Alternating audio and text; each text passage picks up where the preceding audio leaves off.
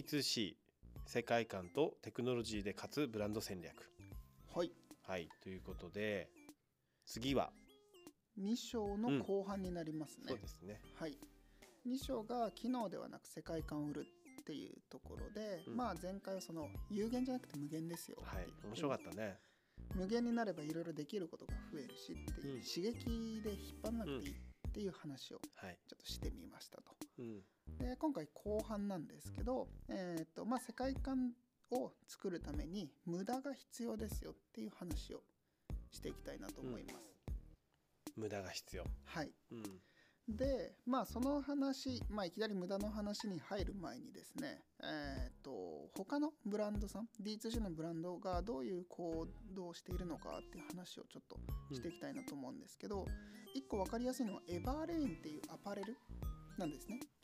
このエバーレーンさんは過激なまでの透明性っていうのを自分たちの世界観のど真ん中に置いてるんです。はいでまあ Google で検索してもらったらすぐ出るんですけれどもエバーレーンさんのページで、えー見てもらうと服を作るのに一体いくらかかったのかっていうのを全部、えーと例えば工場のお金とか素材のお金とか全部が分かってるんですね。でそれをいくらっていう1ドル単位まではっきりと示していて他の会社ではやらないほど過激なまでの透明性っていうのをテーマにして、えーとまあ、D2C ブランドを作ってますと。なのでそのためには、えー、とホームページの中でも自分たちの T シャツの値段と他の一般的なブランドの T シャツの値段を過激なまでの透明性ではっきりと出したりとかあとは自分たちが経営している工場の様子を、えーライブ配信したりとかオフィスの内容をライブ配信したりとかとにかく透明性をとことんこだわって出し続けるっていうことをやってる会社なんですね。でその他にもメガネのワービーパーカーこれは YouTube の方でも話をしたんですけれどもアメリカの文学史の中の一冊の本をテーマにして作っているのでメガネ屋さんなんですけれどもどう見てもメガネ屋さんじゃなくて本屋さんに近いような作りになっていたりとかメガネをなくす50の方法っていう絵本を自分たちで作ったりとかあとはポップアップストアが、本屋さんになってたりあとは図書館でプロモーションのイベントをしたりとかとにかく本に徹底的にこだわるんですね。でこんな風にメガネ屋さんならメガネに徹底的にこだわればいいのにとかアパレルだったら服の素材に徹底的にこだわればいいのにっていうところを自分たちの世界観に徹底的にこだわっている、うんこういう世界観ですよ。こういう思いでやってますよ。っていうところなんですね。でこれを作り込むために最初に言った無駄がブランドを生むっていうところが出てくるんですね、もっとねなんかダイレクトにねあそう言いたくなっちゃうんだけどね。うん、なので自分たちのメガネここが素晴らしいですよ。とかこうやってかけてくださいね。こういうところが他社と違いますよって言わないんですよね、うん。この人たちは。ただひたすらワービーパーカーっていうブランドがどういう本を大事にしてるとか、どういう、えー場所で時間を過ごしてほしいとかそっちばっかり言うんですよね。うん。で直接的にじゃあメガネとそのアメリカの文学史のジャック・ケルワックっていう人の一冊から取ってるんですけれどもそれが直接的にどう関係するのかっていうよりもそっちの世界観の方を重視しちゃううん。ぐらいこだわりが強いっていう作り方ですね。なるほど、だからある意味、えー合理的ではないです。うん。だってメガネを売ろうと思ったらメガネの話をするのが一番合理的。うん、でエバーレーンも自分たちの服の話をするのが一番合理的なのにそっちの話はしない。それよりも透明性だったり文学の文学史の話をし続ける。でこの本で書いてあるところなんですけどお客さんコンシューマーの心に残るサービス、まあ、プロダクトもそうなんですけどを作るには遊び心や無駄や偏愛が必要ですよっていう書き方をしてます。あのかつてのブランドで言うと遊び心や無駄よりもより効率的により良い製品を作ろう。で、えーとそれをみんなに知ってもらおうっていう思い。どっちかというと博愛の方が近かったと思うんですけれども、うん。それを徹底的に作り込んで無駄だって思われるようなところをやって偏愛でこだわり続けるっていう作り方なんですね。なるほどねなんかね一見やっぱりこう遠回りしてるように見えて遠回りしてるように見えますね。はい。この遠回りがやっぱり愛情を生んでいくプロセスになってたりどっちかというとそのこう遠回りの方が無駄の方が大きいもんね。無駄の方が大きいですね。うん、あのワービーパーカーの、えーお店の作りもうん。どう考えてもメガネ屋としては合理的ではないしうん。無駄な本ばっか並んでるんですよ、その並べる本も買ってきてるわけじゃないですか。うん。うんわざわざ。そうだよね。はい。でさらに店舗では、えー、とその店舗の近くで本を楽しめるカフェの地図とか作ってるんですよ。うん。これメガネを楽しむ場所じゃないんですよね、もう誰のためにやってるのっていう作り方ですよね、でもまあ本読む時には眼鏡が必要だっていうところがそうですね。後々気づいてくると。はい。うん。そういうところももちろんその根っこではつながってるとは思うんですけれども、まあパッと見はいやいるそこまでっうんていうことばっかりやってますね。うん。うん D2C ブランドって、どね。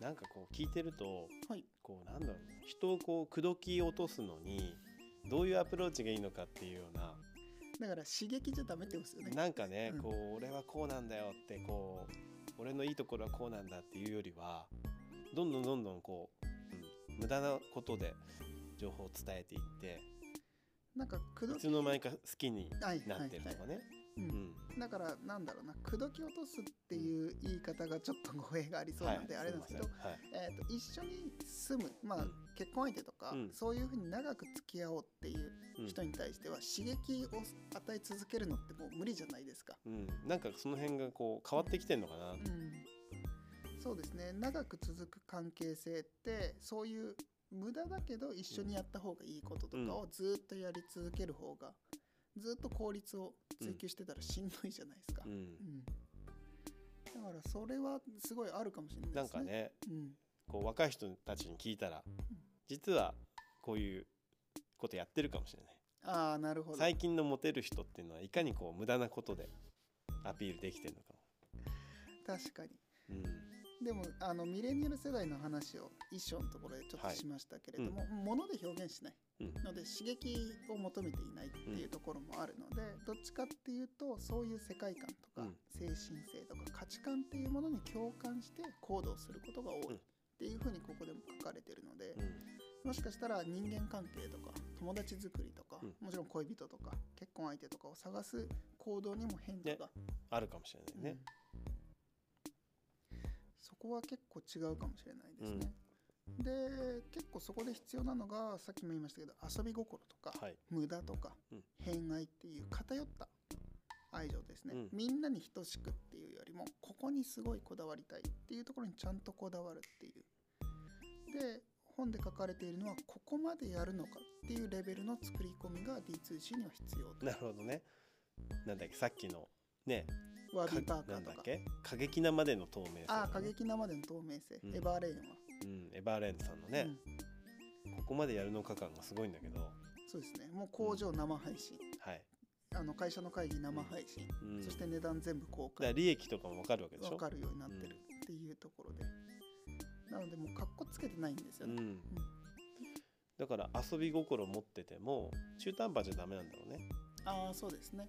なんかこうそれってなんだろうな。なんかあんまり共感できないようなこう悪ふざけにちょっと思えちゃうとああ確かに。むしろちょっと離れちゃうし。うん。ちょっとした遊び心を出してすぐ引っ込められたら、うん。何してたの？ってなりますもんね。ここまでやるかっていうような遊び心が必要だ、うん、だからサステイナブルじゃないとダメだし、うんうん、それがなんだろう自分の本心から出てきてないとダメですね。それこそアイデンティティだね。うんなんか作ったね遊び心はね。バレるからね、うん、うん、この遊び流行ってるんでしょ、うん。だから乗っかってみました、はでも乗っかり続けられないんだったらやめた方がいいですよね、そうだよね。うん。だ本心で遊び心を持ってなきゃいけないし無駄ができる偏愛。うん、ここまでやるのかっていうね。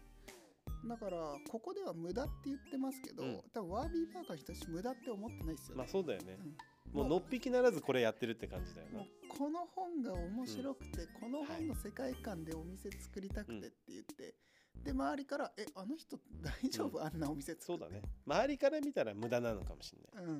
でも彼らにとってはそれがすごく大事。うん。偏愛なんだろうね。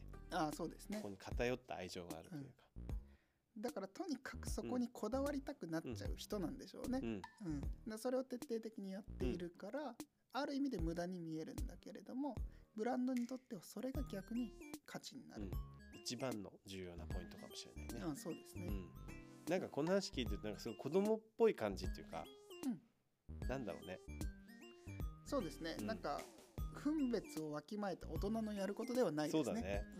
なんか子供っぽいうんうん感じがするね。はい、うでもそこがやっぱり共感を得るんでしょうね。ん、はい。あの魅力的だよね。うんうん、だからそういう人がやっぱりみんなの魅力を感じてもらえるようにっていうところはあるんでしょうね。うん。